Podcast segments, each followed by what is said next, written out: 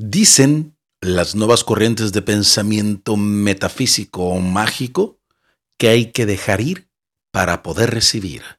Hay que quitar lo que no sirve para darle espacio a lo que sí. No recibes porque no sueltas. ¿Es en serio? ¿De dónde inventan tantas cosas? O sea, que si no suelto lo que tengo, no puedo recibir cosas nuevas. Es como si las cosas de pensamientos, sentimientos y cualquier otra cosa parecida la fuéramos a agarrar con las dos manos que tenemos y si no las vaciamos, entonces no nos pueden dar más. O sea que es como si nos llenaran la canasta de dulces y ya no cabe ningún otro. Qué locura es esa. Tenemos pensamientos infinitos, tenemos sentimientos infinitos, no somos memorias USB que vienen programadas con cierta capacidad y o les vacías la información o ya no les puedes meter nada más. Ahora bien, sí, sí tienes que dejar ir, que soltar, que superar o como le quieras decir, pero no porque esperes recibir algo bueno o no porque si no, no llegará eso bueno que anhelas. No porque necesites hacer espacio para algo nuevo, sino para dejar de estar en esa situación que no te conviene, que te tiene atado, triste, enojado, incómodo o lo que te esté pasando. No, no es que no se suelta para que llegue lo bueno. A lo mejor no llega nada. A lo mejor hay otra enseñanza. Pero sí Deja lo que te está afectando para mal. Eso sí tienes que hacer. Y es que pareciera que siempre todo lo relacionamos con una recompensa. Y no, no siempre es así. Ahora bien, qué fácil es decir, suelta, o deja de pensar, o ya no le des más vueltas, o ya no pienses en eso, ya supéralo. Qué fácil cuando nos dan esa recomendación, ¿no? Como si fuera así de sencillo. Es más, somos tan complicados que si yo ahorita te digo, no pienses en una vaca. Lo primero que te vendrá a la mente será una vaca. Si te digo, no pienses en globos, lo primero que pensarás serán en globos. Así funciona la mente y súmale que no la tenemos ni educada ni dominada, pues peor tantito.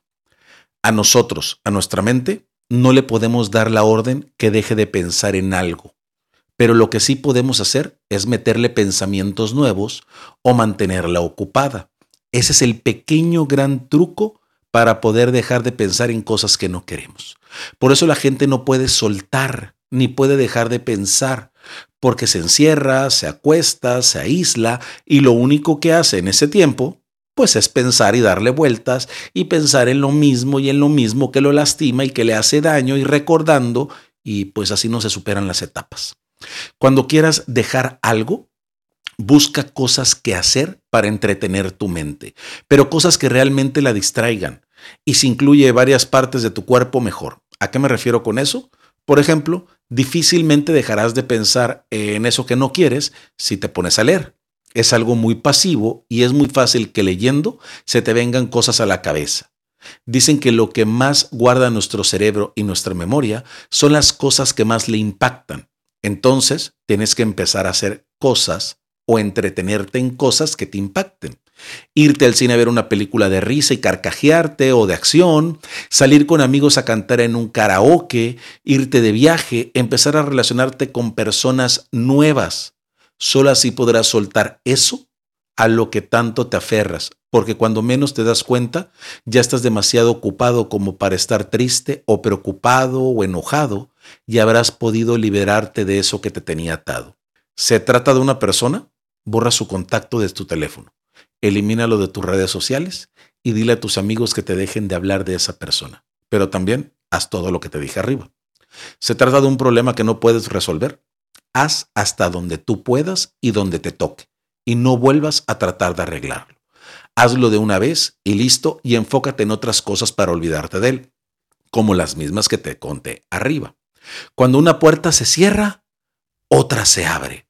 Mentira, eso no es cierto. Pero como solo te la pasas viendo la misma puerta, piensas que no hay nada más. Tu mente solo piensa en la misma puerta. No tienes que cerrar una puerta para que otra se abra. O sea, cómo nos encanta ser románticos y a la vez tontos para ayudar a la gente.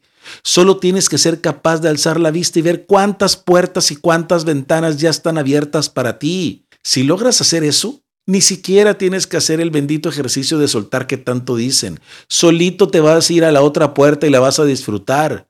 Por eso te repito, tienes que cambiar tu rutina, tu forma de hacer las cosas, pero sobre todo tienes que hacer cosas que te impacten, que te cambien, que te reten la mente, el humor y todo tú. Vete al gimnasio. Y si ya vas, cambia de gimnasio y vete a correr o cómprate una mascota, entretente, piensa en otra cosa, pero no por una voluntad propia, sino realmente entreteniendo tu mente y dándole nueva información.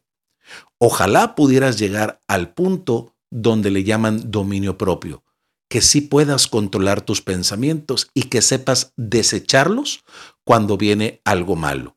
Pero la mejor forma de empezar a tener ese dominio propio es eso, distrayendo tu mente. No, no hay que soltar y no, las puertas abiertas y cerradas no existen.